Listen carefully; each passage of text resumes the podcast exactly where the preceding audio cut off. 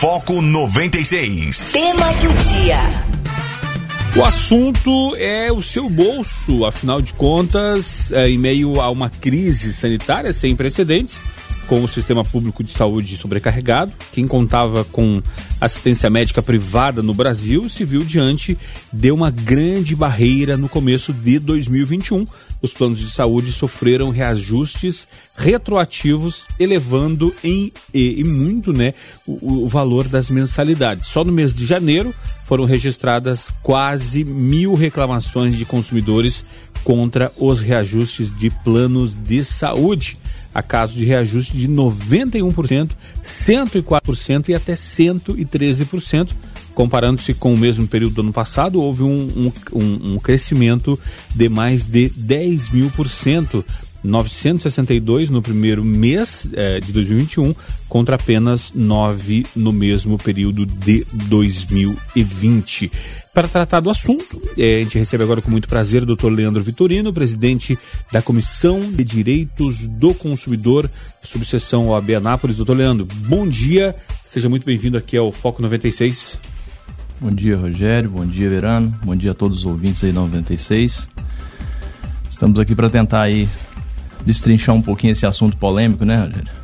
É polêmico porque o, o, o, cidadão de bem, Guilherme Verano, uma palavra muito o usual. Bem, não o de bens, é. o, o, de bens, né? Ele não se preocupa com certas coisas, porque ele tem muito dinheiro. Né? O cidadão, de o, cidadão de bem, que é uma palavra muito usual, um termo muito usual nesse, é. nesses últimos tempos, eu digo, eu digo a classe média. A classe média acaba que ela paga duas vezes, né? Porque pro, pro cara que é, que é rico, milionário, tanto faz mil por cento num plano de saúde não vai fazer diferença. Agora, a classe média que leva esse, esse país nas costas, Guilherme Verano, ela sofre demais. A carga tributária é muito alta e ela tem que pagar duas vezes, né? Paga duas vezes por educação, paga duas vezes por saúde e paga duas vezes por segurança, Guilherme. É, exatamente. E começa agora, né? Como o mês de janeiro já foi, foi rapidinho, né? O ano tá, tá avançando, né? Tá, daqui a pouquinho a gente tá na metade de fevereiro e vem tributos municipais, é, é, é, escola, enfim, vem, uma série de, série de coisas a, a serem pagas. E em relação aos planos de saúde especificamente, dentro desses parâmetros, esses reajustes, eles podem ser considerados legais? De que forma é analisado isso? Como estabelecer esses parâmetros dentro do que é possível fazer sem onerar tanto, mas a gente percebe que sempre onera, doutor Leandro. É, Verano, é o seguinte, o, há uma situação que o consumidor ele também tem que ter em mente e toda essa situação aí, como o Rogério bem colocou, né, aumentos de reclamações de 10 mil por cento, né, um percentual que a gente acha até que é erro, né? É. Mas é, isso se dá por duas situações distintas. Você tem um reajuste anual dos planos de saúde que ele é, é tido como sendo um reajuste voltado para a recomposição. Então, né, ele é o índice liberado pela ANS para que as operadoras de plano de saúde possam manejar até aquele teto limite, né, para os reajustes. E isso acontece todos os anos na data de aniversário do contrato. Ou seja, está bem claro, não está nas entrelinhas, está bem está, claro ali. Não está. Isso daí o consumidor já é, é de conhecimento, né? Do consumidor a todo momento. O que de fato aconteceu neste ano é que 2020, né, assim que iniciou-se a pandemia ali, entre março e abril, a ANS tomou algumas medidas de suspender, obviamente, a incidência né, do reajuste para o ano passado. Que na verdade seria um reajuste que tecnicamente ele é, é chamado de recomposição, né? A uhum. recomposição anual. Então, uh, ao fazer dessa forma, no ano 2020 os consumidores não tiveram o reajuste que seria aplicado, né? E esse reajuste ele vem agora, né? Ou seja, a fatura só chega agora, né? A partir de janeiro. Represou. E, represou. Então, o, é, o consumidor ele tem que entender que essa cobrança, e aí ele tem que ter, estar atento à questão do percentual, tá? O percentual que a ANS liberou para esses reajustes de planos individuais foi de 8,14% sobre aquele valor que você já pagava, né? Então, é, não é discordar do reajuste, porque esse de fato ele, ele deve haver sim, né? E é, só que é você se atentar para o percentual, senão para não acontecer como o Rogério é, citou aqui agora há pouco, né? Reajuste de 103%. Opa, peraí, uhum. 103% é diferente de 8,16%. É, e, e, até é, é, vale o comparativo porque mesmo que fosse os 8% que está no contrato, quem, quem, quem que teve 8% de reajuste de salário? Quem que teve? Porque quem trabalha, né, quem trabalha em regime de CLT não teve 8% de reajuste. Você tem alguma carreira que tem aí, ouvinte, se algum ouvinte recebeu, por gentileza, é, me encaminha aqui. Agora, e, e, quem, e quem é profissional liberal, trabalha por conta, é, dono de um pequeno negócio, teve foi uma diminuição, em muitos casos, do, né, da questão dos seus, do, dos seus ganhos, do seu faturamento, porque no momento de crise aumentaram os seus custos, diminuiu-se a margem, afinal de contas, tudo dobrou, insumos do, né, subiram demais de preço, é, quem mexe com importados por conta da cotação do dólar aumentou demais, e aí, Guilherme Verano, diminui-se ganho, diminui-se margem de, de lucro e, e aumenta-se as coisas desse jeito, é complicado, né? Se for juntar tudo, gasolina, o arroz, a carne e o plano de saúde, olha, Verano, daqui a pouco não, não há condições de, de sobreviver num país como esse. A, a, coisa de fato é complicada. Eu queria que o, o doutor Leandro analisasse um, um, outro aspecto que a gente viu também em relação à migração. As pessoas tinham plano de saúde, diante da crise financeira, não tem condição de pagar mais. Aí migraram para o sistema de saúde, o SUS. E ainda bem que o, o, SUS, com todos os defeitos que tem, ele serviu. Imagina. Atende, né? Ainda atende, né? E... Não, é, evidentemente. Então, é, é, é digno de elogios nesse sentido aí. É, é, claro que tem todas as suas imperfeições. É, cabe a alegação desse plano de saúde também, de, de falar que, de repente, a, a, carteira de clientes que eu tinha, ela não existe mais devido a, é, a essa circunstância, e por conta disso a gente precisa de é, imaginar uma coisa diferente em termos de reajuste? Tem, tem alguma previsão em relação a isso aí? É, essa pergunta sua, Verana, ela vem inclusive é, já em encontro de fato com o que o Rogério argumentava, né? Sobre é, seria, né, nesse atual momento, o índice em que tudo na verdade estava sendo segurado ali embaixo, né? A, a, um índice moralmente legal, né, Rogério? É, veja, sobre essa questão, é importante nós dizermos o seguinte: como que se estabelece a forma de composição dos reajustes, né, junto uh, da, da ANS, né, da Agência Nacional de Saúde Suplementar? Ele se dá através de uma metodologia, inclusive é essa metodologia que levou o PROCON de São Paulo até então, e eu procurei inclusive saber se essas reclamações elas estariam dentro aqui do nosso PROCON municipal, especificamente, né, trazendo aqui para o nosso meio local municipal, é, aqui nós ainda não temos um limite de reclamação ainda tão intenso, tá, Rogério, em relação a isso. Mas assim, por que, que o PROCON é, questionou a ANS a respeito dessa questão? Porque segundo a resolução normativa 441 de 2018 da ANS, ela estabelece que a metodologia do cálculo para a composição desses dessas parcelas, né, desses reajustes anuais, ela tem que se dar através de é, reuniões para que ela possa identificar sinistralidade, tá? Para que ela possa identificar ah, alguns princípios subjetivos do plano e aí em diálogo, obviamente, com as operadoras, saber de que forma que vai se estabelecer esse percentual.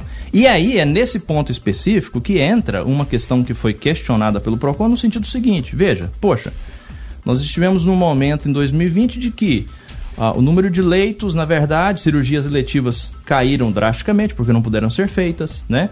O, as questões de internações, talvez fora a Covid, né? Também diminuíram bastante. Consultas, né? Enfim, foi uma época em que o pessoal esteve mais recluso. Não que não precisou, mas que esteve realmente fora da normalidade disso tudo. E, em resposta a essa questão, segundo as operadoras, elas alegam que não há de se aplicar a regra de 2020, porque segundo eles, a, essa composição da parcela, ela advém do exercício 2018-19 e que para o ano que vem agora, no caso ano que nós estamos, 2021, para a alteração base deste, aí sim usaria como parâmetro 2020, que foi a época de pandemia, né? Então é uma justificativa que assim, é, correta ou não, nós acabamos é, nos é, deleitando dentro de uma situação muito simples. O brasileiro ele não tem né, condições hoje de suportar às vezes a, a situação do plano de saúde. Foco 96. São 7 horas e 30 minutos. Esse é o programa Foco 96, aqui na sua 96 FM, a FM oficial de Goiás. O ouvinte participa aqui através do 9915-5401. É, estamos recebendo o Dr. Leandro Vitorino presidente da Comissão de Direitos do Consumidor da subseção OAB Anápolis, falando com relação a, aos reajustes dos planos de saúde. E o nosso querido Isaac Mota Magalhães por aqui participando. Fala aí. Bom dia, ouvintes da 96 FM. Começou o dia já assustando a gente, né? Porque eu tenho plano e não tive reajuste. Tava todo feliz quando vocês começaram a falar e de repente fala do que vai ter aumento do retroativo ano passado também. É, mais uma coisa para a gente se preparar. É, eu gostaria de saber, eu tenho um plano de saúde. Meu plano ele ainda não está na, na carência total, eu tinha doença crônica e tinha dois anos. Porém, eu sempre fiz um, um, um exame desde o início do, do plano e eu fui pedir o exame agora, o plano negou por carência. Por eu já ter feito, eu gostaria de saber se eu tenho direito de continuar fazendo ou não. É direito do plano negar. Lembrando que eu já fiz esse exame pelo plano.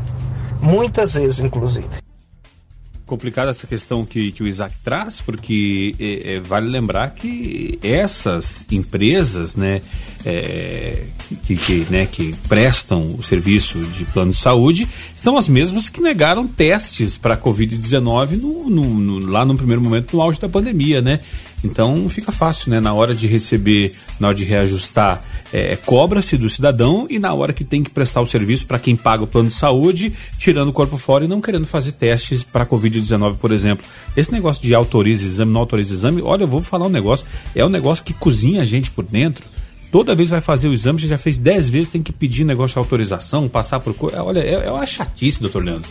Que chatice. É, com certeza. E no caso do Isaac aí, ele tem ainda um, um, precedente muito favorável a ele, que é a questão que ele mesmo disse, né? Que a, a operadora já realizou esse exame por diversas vezes. Ou seja, se porventura esse exame estava ainda dentro de um prazo de carência inicial, a operadora não poderia, obviamente, ter aberto nenhuma exceção. Se ela já abriu várias, agora ela tem que suportar, obviamente, esse ônus aí. Ele pode insistir nisso aí, porque é direito dele, sim.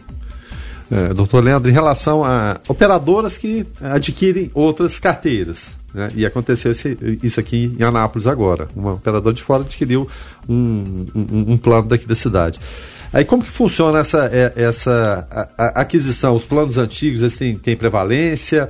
De repente vem uma mentalidade nova, são outros planos. Como que funciona? Como lidar com isso? É uma situação complicada ou ela, é, ou ela flui normalmente nesse caso? Verano, em regra, nada se muda para o consumidor, tá? Hum. Por quê? Porque esses processos de fusões aí, né, em compras, eles continuam sendo regulamentados pela ANS da mesma forma, hum. né?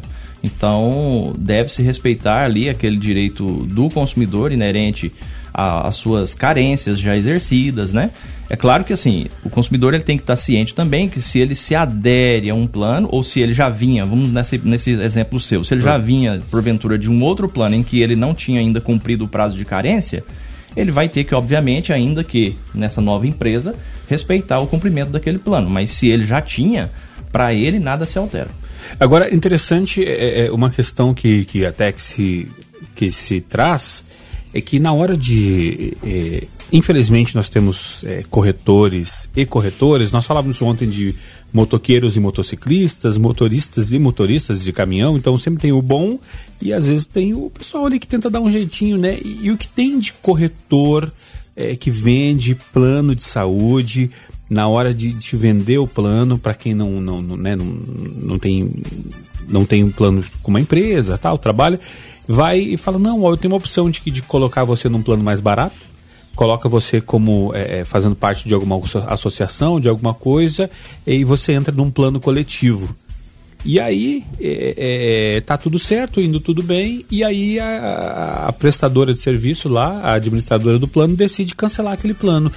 Como é um plano coletivo, você não tem a, a individualidade do contrato para poder negociar, você fica às vezes na mão e quando vai só, só na hora de consultar que você descobre que o seu plano foi cancelado. Eu já vi vários casos desse e é só que na hora de optar as pessoas é, querem a opção mais barata, lógico, né?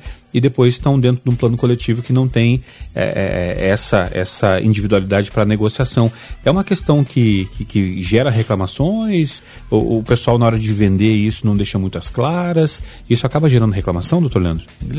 Rogério, a questão do, do, do, da venda né, do plano de saúde, ela segue os mesmos princípios de qualquer tipo de venda, ou seja, previsto lá no artigo 6 inciso 3 do Código de Defesa do Consumidor, que é o princípio da informação clara e transparente. Né?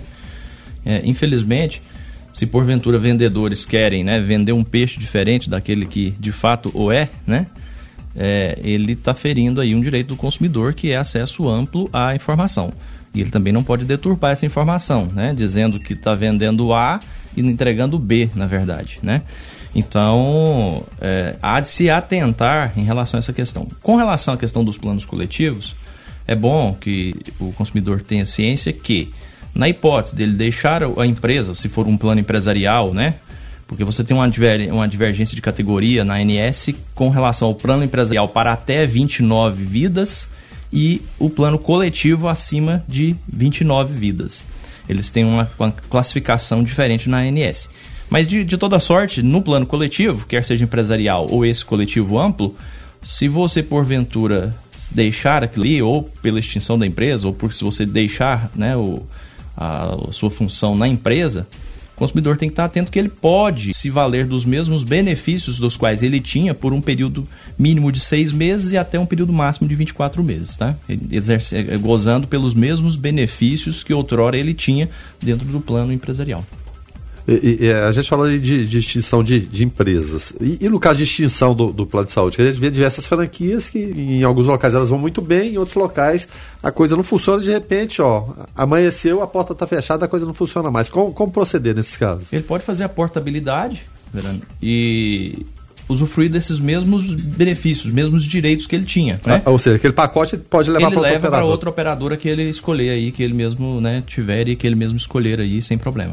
Agora, é, ainda com relação a essa questão é, do, do plano de saúde, é, questão do reajuste, é muito comum é, a pessoa levar um susto na hora que recebe a fatura, é, por conta do, desses reajustes, reajustes né, que foram represados, mas tem uma outra questão também que impacta muito, é a mudança de, de faixa etária, né? E aí quando junta as duas situações, é, o reajuste mais, é, mais a mudança de faixa etária, aí a facada é, é sem dó, né? É, Rogério, inclusive assim, é, essa é uma situação em que certamente eu posso te garantir que deva estar dentro desses 10 mil por cento aí que você noticiou no início, tá? É, reclamações. Porque, é, veja, você já teve já o seu plano de saúde, que via de regra não é barato. Você tem o reajuste anual, ok, dentro dessa linha que conversamos aqui, né? Aplicando-se o reajuste que a ANS libera, tá? Que já vai onerar ali aquele plano dentro de um percentual próximo de 10%. E você ainda pode ter o reajuste etário, sim, porque a ANS ela tem 10 faixas etárias. Então, é, via de regra, salvo engano, é, a cada três anos você muda de faixa, né? E quando tem essa alteração de faixa, veja, quanto mais velho, né, quanto é, o critério aí é cronológico mesmo, né? Então, se você vai tendo mais idade, a partir do momento em que você tem mais idade, o plano vai aumentando. E aí, de repente, você pode ser surpreendido pelo reajuste anual agora, como falamos, e você pode ser surpreendido sim pela faixa etária, tá? Então, assim, vai é, é muito complicado. E a questão da faixa etária, você pode discuti-la também junto ao plano de saúde? Sim, desde que, obviamente, ela não respeite é, os índices também máximos que são estabelecidos ali para aquela divisão de classe. Tá? É, o, o, que pode, o que pode ser contestado, é, não contestado, vai à justiça, não vai. É, é o doutor Leandro Vitorino, é presidente da Comissão de Direitos do, do Consumidor da OAB, sabe que existe muita reclamação.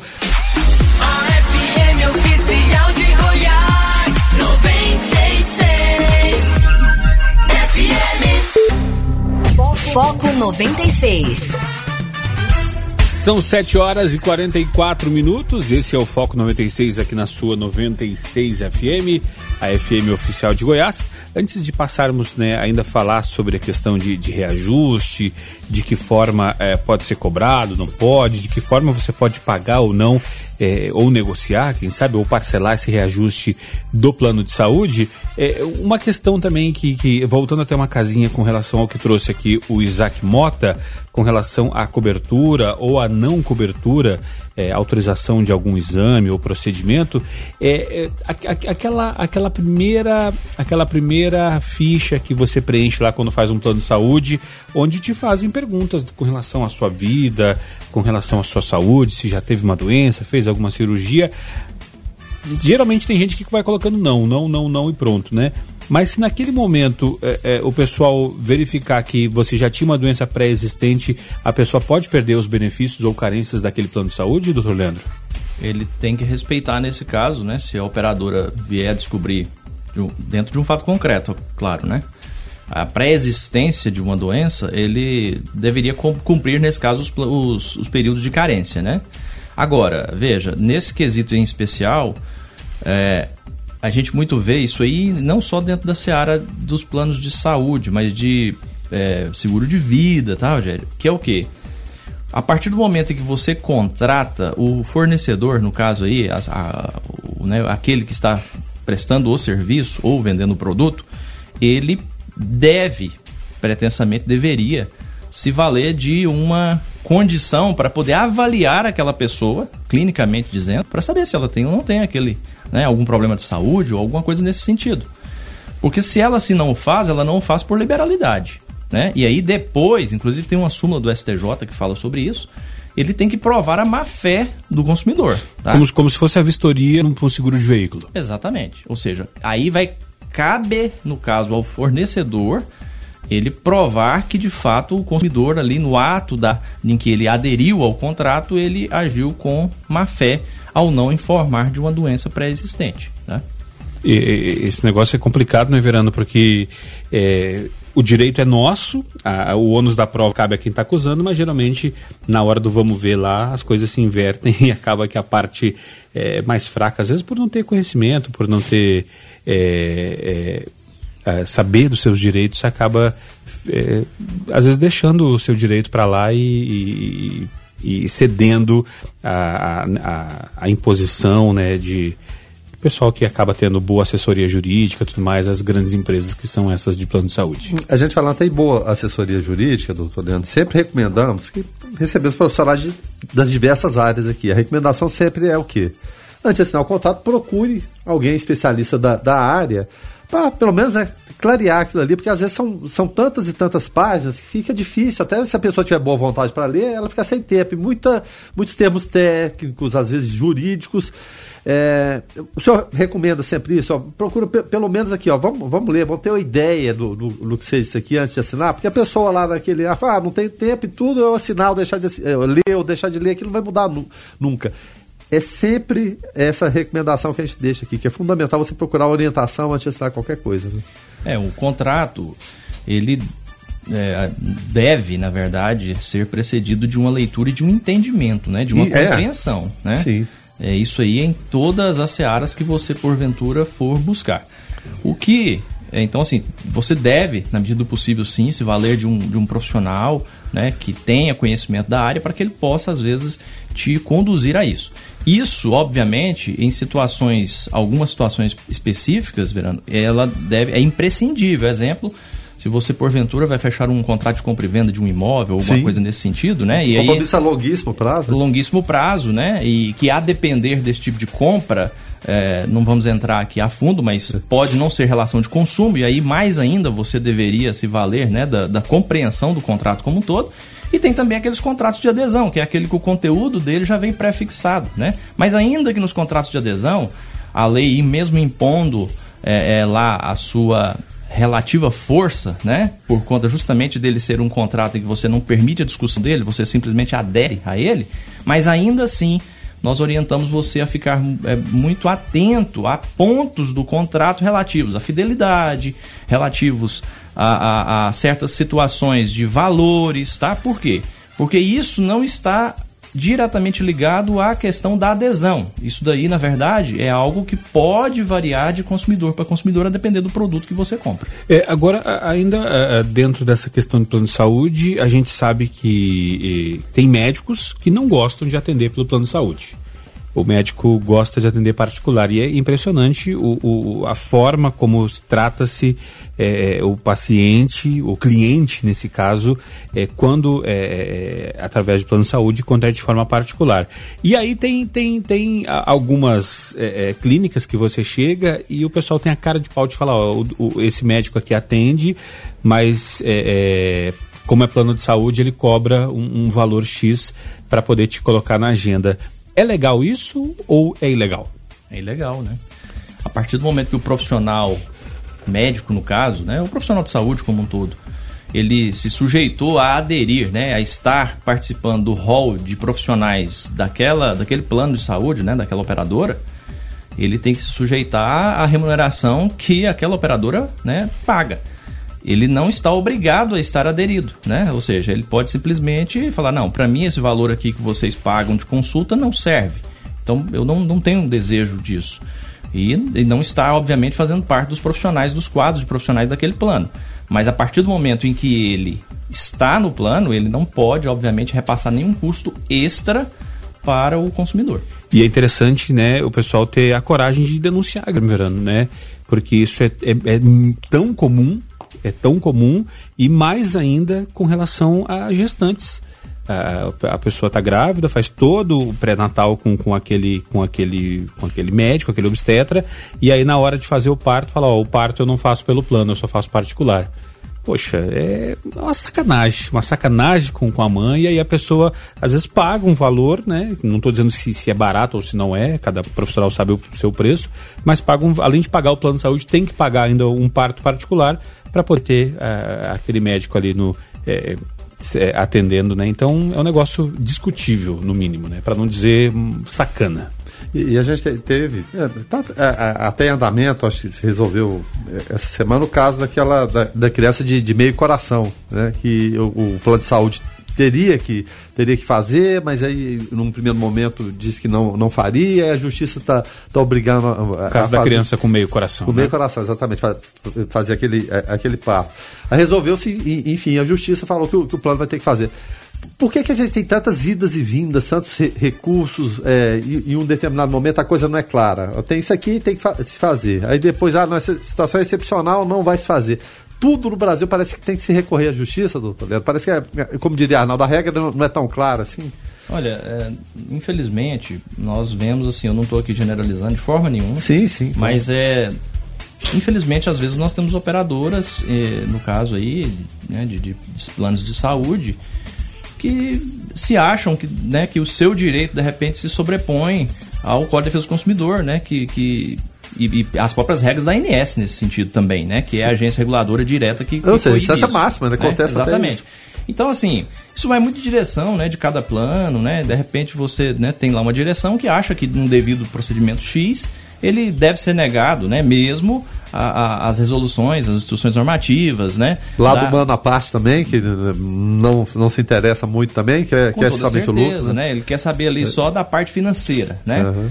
E, e, isso não, não, não, se aplica. Então, infelizmente, nós vemos que, às vezes, a depender do tipo né, de conduta das operadoras, os consumidores acabam ficam aí sujeitos a ter que procurar justiça, ter que se desgastar realmente né, com, com, com o processo judicial porque é o único meio de você conseguir realmente eh, resolver a situação, né? Mas é, a nossa palavra é sempre: não deixe o seu direito de lado, tá? O consumidor busque o seu direito, porque você já paga caro por isso, né? Como o Rogério colocou aqui no início, a gente paga caro para ter um plano de saúde, por quê? Porque o Estado né, ele tem a sua deficiência a nível de, de prestação né, de, de, de benefícios de saúde, embora a Constituição eleja a saúde como um direito básico e fundamental de todo cidadão. Interessante essa questão, e, e aí tu vê o drama, às vezes, né, do, do, do consumidor, do paciente, nesse caso, que está ali é, é, precisando de um procedimento e às vezes tem que acabar se sujeitando aos mandos e desmandos da, do plano de saúde da operadora, porque ele precisa naquele momento da consulta, não, não, não pode entrar num embate, num litígio jurídico e aguardar. E até com relação a esse embate, o Ricardo, é, por aqui, Ricardo Santos, trazendo a sua opinião. Bom dia, pessoal do Focus. Uh, Ricardo do Giovanni Braga. Depois reclamam, né, do STF tudo, tudo hoje em dia, seja na política, seja na área comercial, seja vai pro RTF. Depois reclamam da decisão dos velhinhos, dizem que os velhinhos são bruxos, são isso, são aquilo, são aquilo outro. Mas insiste em colocar os velhinhos em tudo quanto é jogo. É isso aí, bom dia. E acaba também sobrecarregando, né? É... Doutor Leandro? É, Rogério, tem um, uma, uma, questão que é importante a gente deixar clara aqui aos consumidores que nos escutam aí, que, no, né, que nos ouvem. A questão é a seguinte: no universo aí de em torno de 20 milhões de pessoas que foram atingidas por essa questão que nós discutimos aqui no programa, né, relativo à questão do reajuste por variação de custos, né? É, em torno mais ou menos de 5,3 milhões incidentes sobre reajuste por faixa etária, né? Ou seja, é um universo muito grande dentro de 47 milhões de usuários de plano de saúde no total. Então aqui nós estamos falando aqui de uma representatividade que supera os 50%, né? Dentro do todo.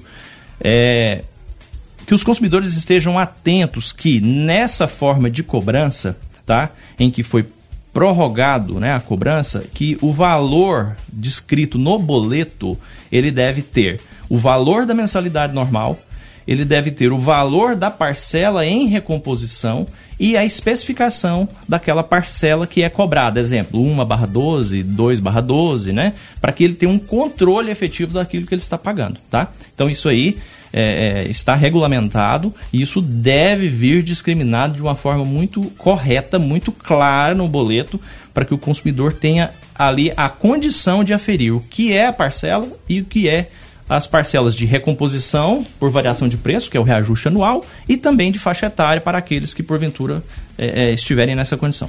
Josivan por aqui participando. Bom dia, pessoal. Aí imagina, a pessoa está precisando da, da cirurgia ou do atendimento em caráter emergencial, caso de vida ou morte, e ainda vai ter que esperar a decisão judicial, todo o trâmite, para saber se vai fazer ou não. Enquanto isso, ó, e o desespero dos pais, né, dos responsáveis, é, é para matar na unha, né? É, é para ganhar no desespero. É uma sacanagem. O Brasil realmente não é para amadores. Obrigado, Josivan, pela tua participação aqui. E pra gente finalizar, até porque, pô, bate-papo quando é bom, né, Guilherme? O tempo, o tempo voa, né? Como diria o amigo meu, o tempo ruge, é, não como, urge. É, como, como, como, como, diria aquele comercial daquele banco que, que, que, que, foi engolido por outro, né? O tempo passa, o tempo voa. É, é vamos lá, então, é, doutor Leandro, a pessoa recebeu lá o, o boleto, se assustou, quase precisou ir numa consulta no plano de saúde por conta do boleto do plano de saúde, é, tá lá o choque, não entendeu, aí foi lá no, na, na, descrição lá dos itens, viu que de fato é, uma parte é parcela, outra parte é reajuste, como o doutor muito bem colocaste agora. É, tem que pagar tudo numa lapada só, dá para parcelar, porque a gente sabe que tem planos que, para quem não leu o contrato, que se você atrasar tantos dias lá, o plano pode cancelar a, a, administradora pode cancelar o seu plano depois você paga e fica sem atendimento. Então, é, é afinal de contas, o que fazer, como fazer para não ter o seu plano de saúde cancelado por atraso no pagamento? Só respondendo o nosso último ouvinte aí, né? É, com relação à questão da contratação, você também tem que estar tá, é, bastante é, situado aí da questão que as cirurgias, procedimentos cirúrgicos de urgência e emergência, eles não entram dentro da carência, tá? Então, é, você, na verdade, tem ali um, um, procedimento ali que demanda uma urgência, ele estaria fora desse, dessa questão da carência. Com relação à sua pergunta, Rogério, é, o prazo aí é de 60 dias, né? Você não pode atrasar realmente ali o boleto por um prazo maior do que 60 dias, porque de fato aí você deixa essa decisão aí de forma unilateral na mão da da operadora, né? De poder realmente, a, ao critério dela e por liberalidade dela, ela poder cancelar o plano acaso esse prazo esteja acima dos 60 dias. É, e aí, infelizmente, o pessoal vai fazer aquela continha é, de forma capitalista e financeira, né, Verano? Opa, o, o cidadão aqui pagou 10 mil no ano de plano de saúde e ele consumiu 15 esse aqui já me deu prejuízo. Quem sabe ele não queira mais ter você dentro da, da carteira de clientes. Agora o outro pagou 10 e consumiu um, opa, esse aqui, é, deixa eu ficar com é ele, que esse, esse, aqui é bom. E pode ter certeza que isso, de uma certa forma, acontece, especialmente quando a pessoa está na condição mais de idosa, né? Sim. Ou seja, o idoso ele não pode eh, negar a renovação e essas outras questões, né? Mas se porventura o consumidor der margem a isso, né? E isso tiver como liberalidade na mão da operadora, ela possivelmente poderia sim, né, tomar essa atitude. Enfim, o que nós é, colocamos, existe um dado, Rogério, da Associação Nacional dos Hospitais, que ele traz o seguinte: o, a receita envolvida no ano de 2019 e eu estou falando aqui somente de 119 instituições que estão é, é, aderidas a essa é, associação representativa, fala de 40 bilhões de receita bruta envolvendo essas 119 instituições apenas. Ou seja, é muito dinheiro que gira em torno dessa situação de planos de saúde. Né? Então, o consumidor ele deve fazer o quê? Quando nós falamos aqui sobre o reajuste de 8,16% autorizado pela ANS, esse é um reajuste máximo, mas nada impede de que a própria operadora possa negociar um reajuste mínimo ou nem dar reajuste. Enfim, é, isso aí vai muito de cada operadora. Então, o consumidor exerça efetivamente o seu direito de quê? De pesquisa. Né? De repente, pesquise em outra companhia, né? em outra, em outra é, é, é, operadora de saúde, porque de repente você pode conseguir os mesmos benefícios por um preço diferenciado. Né? As regras né, de mercado, elas continuam ativas. Você não vai perder nada com isso em relação a quê? aos seus benefícios conquistados já dentro do seu plano. Então, é, procure de repente, né? É, ah, não tá, não tá legal aqui o preço, né? Chegou aqui uma mudança de faixa etária, chegou mais isso, mais aquilo, e eu não vou suportar, não vai dar conta disso. Verifique, verifique com outra operadora, porque de repente você pode fazer uma portabilidade, né? Por uma outra operadora que te oferece um serviço mais em conta. Tá certo, então, dito isso, nós vamos encerrando o programa de hoje, porque o tempo esgotou. É, Dr. Leandro Antônio Ferreira Vitorino, presidente da Comissão de, Direito do Consumidor, subseção Albianápolis, muito obrigado pela gentileza, pelo bate-papo, esclareceu muita coisa, deixou muita gente com a pulga atrás da orelha e agora é, é, que vai buscar a sua administradora para poder negociar, ver e muita gente agora vai pegar o boleto, vai lá olhar para ver, é, para mensurar o tamanho é, do, desse rombo agora para o ano de 2021. Doutor Leandro, obrigado pela, pela gentileza e até a próxima. Eu que agradeço, Verano, em nome da, da OAB Subseção Anápolis, é, Rogério Verano. É, estar aqui com vocês aqui podendo realmente trazer informação é, ao público aí é um privilégio para nós, tá? Obrigado. Tá certo, Guilherme Verano. Então, até mais tarde. Até mais tarde, a última informação, né, ligada à área da saúde, é que o médico André Luiz Braga não é mais secretário de saúde de Anápolis. A nota foi divulgada pela assessoria de comunicação da prefeitura. Ele ficou na secretaria 39 dias. Uh, aí citam aqui que o Júlio César Espíndola, que é, chefiava a vigilância, é, ele pode assumir no lugar dele. Mas é claro, os desdobramentos dessas, dessa informação aqui a gente traz ao longo da programação, mais tarde também no programa Observatório. Abraço a todos e um abraço especial ao doutor Marcelo Daia, nosso ouvinte de todos os dias também. Valeu. Tá certo, a gente vai ficando por aqui. Na sequência tem David Emerson, o DW com Hits 96 e nós voltamos às 5 da tarde no Observatório. Fiquem todos com Deus. Paz e bem.